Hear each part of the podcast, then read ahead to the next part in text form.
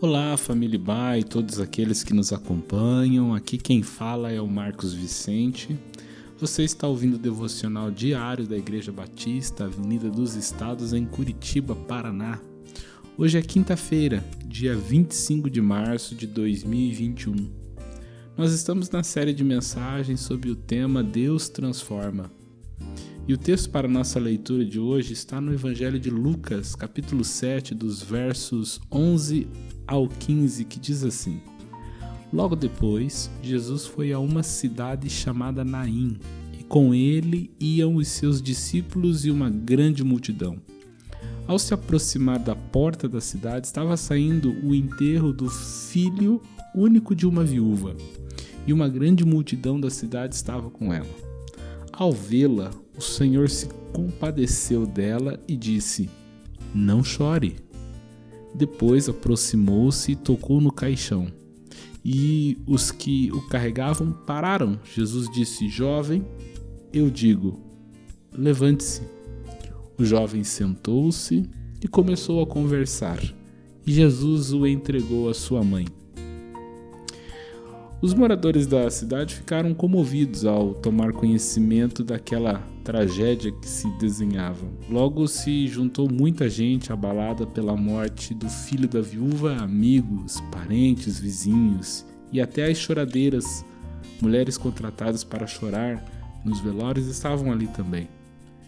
Era gente que se compadecia daquela mulher, mas que nada podiam fazer senão acompanhá-la por respeito, consideração e consolo. Por se tratar de uma viúva, além da dor natural da perda, havia ainda uma enorme complicação social que ela logo sofreria. Ser uma viúva naquela época não era fácil. Não havia sistema de pensão para ampará-la. Certamente ela não desfrutava de trabalho, de fonte de renda, teria de depender de, da compaixão das pessoas. Mas no sentido oposto àquele cortejo caminhava Jesus, acompanhado de curiosos, religiosos, mestres da lei e também, principalmente, de seus discípulos. Jesus tinha como objetivo e destino entrar na cidade de Naim, mas quando viu a mulher viúva, compadeceu-se dela, aproximou-se e disse: Não chore. Em seguida, tocou no caixão e mandou o jovem levantar, e milagrosamente aquele jovem ressuscitou. É interessante observar que Jesus não quis provar nada a ninguém, não foi motivado pelo desejo de exibir o seu poder.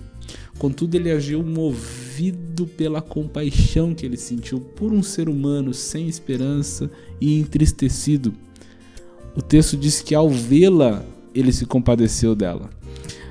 A morte faz parte da experiência humana. Esse milagre ilustra perfeitamente as fragilidades da condição humana, como também ilustra a realidade de um Deus que se importa com a nossa dor e fraqueza.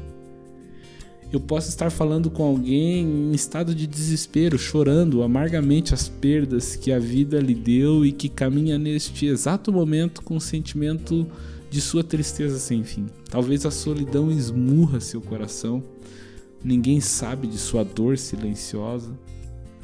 Se você se sente assim, essa é uma palavra especial para você. O convite de Jesus ainda é válido. Não chores. Compreenda que, da mesma forma como Jesus enxergou a dor, tristezas e condições daquela viúva, ele também enxerga você. A viúva sequer tinha percebido Jesus, talvez nem o conhecesse. Mas ainda que as lágrimas embaçem o olhar para que não vejamos, Ele nos vê. Ele tem a paz que você necessita, o poder de dar a alegria que você não tem e o perdão que você precisa. Assim como ele transformou um cortejo fúnebre em festa, ele quer transformar a sua vida, o seu estado, a sua situação Jesus mandou parar o cortejo. Este é o poder de Jesus. Ele interrompe velórios, ele interrompe funerais, ele interrompeu o funeral da raça humana. Quando o menino ressuscitou, Jesus o entregou à sua mãe. Ela não precisava mais sofrer pela separação de sua família por causa da morte, de estar sem nenhum meio de sustento, exposta à solidão e à miséria. O não chore de Jesus é um aviso de que a tragédia tomará outro rumo, de que a morte encontrará vida e o enterro será transformado em festa. Creia nisto e não chore. Que Deus te abençoe.